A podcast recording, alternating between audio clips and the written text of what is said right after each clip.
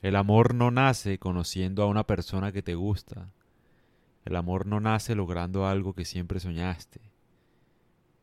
El amor no es gusto. Eso es placer, eso es querer uno algo, pero no, no amarlo. Amar viene desde adentro, o sea, es como, como una disposición tal vez, una disposición para amar. Y te digo por qué. Porque si tú amas a alguien, no amas a alguien por, por la persona que es, sino porque logra satisfacer algo que tú quieres. Entonces no está bien amar así. Uno debe amar antes de conocer a la persona para amarla así como es, sin, sin tener un tipo de predisposición a que te quiera solamente cuando cumple un deseo tuyo. De nada sirve uno amar a alguien solo porque satisface lo que quiero hacer. Eso es falso, eso no es amor, eso es gusto, eso es deseo. Entonces, ¿cómo nace el amor? El amor nace de una disposición para amar, de una disposición para no juzgar, para aceptar las cosas tal como son, sin quererlas cambiar, sin buscar satisfacer un ego. Así nace el amor. Tal cual. Ahí yo creo que yo he cometido muchos errores tal vez. Eh, ustedes se darán cuenta en mis podcasts. Obviamente todo es contradicción, ¿no? Porque sí, siempre estoy buscando la verdad. La verdad es lo que tiene una mejor explicación, ¿no? Entonces, antes de pronto me contradecía con esto, pero en sí el amor no debe tener motivos. Uno debe tener el amor en su corazón y después lo da a cualquier persona. Obviamente suena como romántico, pero no es romántico, o sea, es la verdad. ¿Cómo sé yo que es la verdad?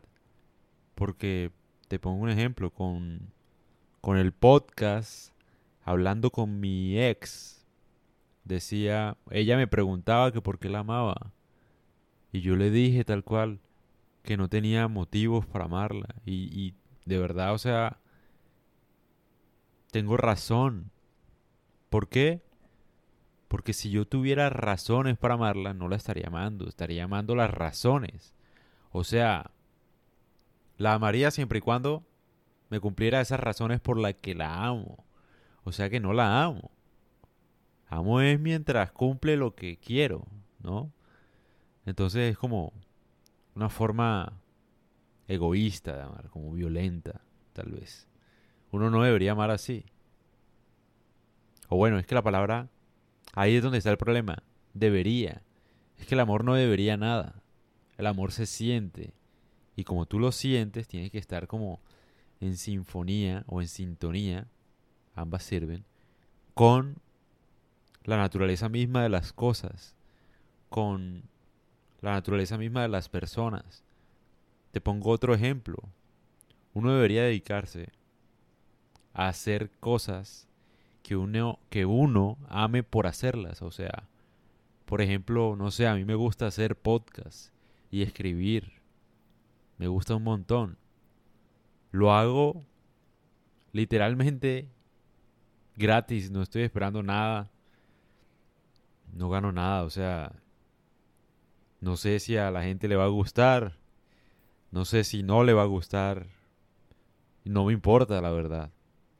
Lo hago porque lo disfruto un montón, no tengo razones literal para hacer esto. O sea, fama, reconocimiento, qué sé yo, plata, por eso no lo hago, o sea, ya me hubiera cansado, de hecho, no sé, o sea, disfruto hacerlo, no, no, no, no, no sé, lo puedo hacer porque lo amo, es la verdad, me gusta, me gusta como poder expresar las ideas que aprendo, tal vez, me gusta entenderlo todo, tal vez, y poderlo manifestar porque cuando lo manifiesto es como que cuando por fin lo entiendo. Entonces, ¿cómo lo manifiesto? Escribiendo y hablando. Eso es lo que me gusta, por eso hago esto. Pero no hay motivos, porque si hay motivos para hacer esto, lo estaría forzando, estaría siendo violento, arruinándolo, lo estaría arruinando, la verdad.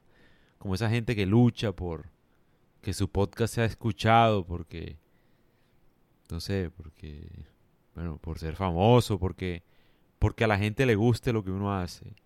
Es una pérdida de tiempo, o sea, es hacer uno algo que uno no lo hace feliz. Está buscando uno placer, no está amando uno lo que está haciendo. Hay que amar no solo lo que uno hace, sino a las personas tal cual.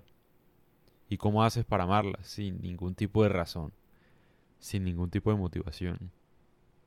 Dejando, tal vez, que la naturaleza elija y decida qué es lo que va a hacer que despierte el amor en nosotros, o que nazca el amor, o no más bien que nazca porque nace de nosotros, que va a ser más bien el que reciba ese amor, que ya tenemos, que no nace por ellos, que ya nació sin ellos, porque así, así nace el amor, sin ningún tipo de estímulo,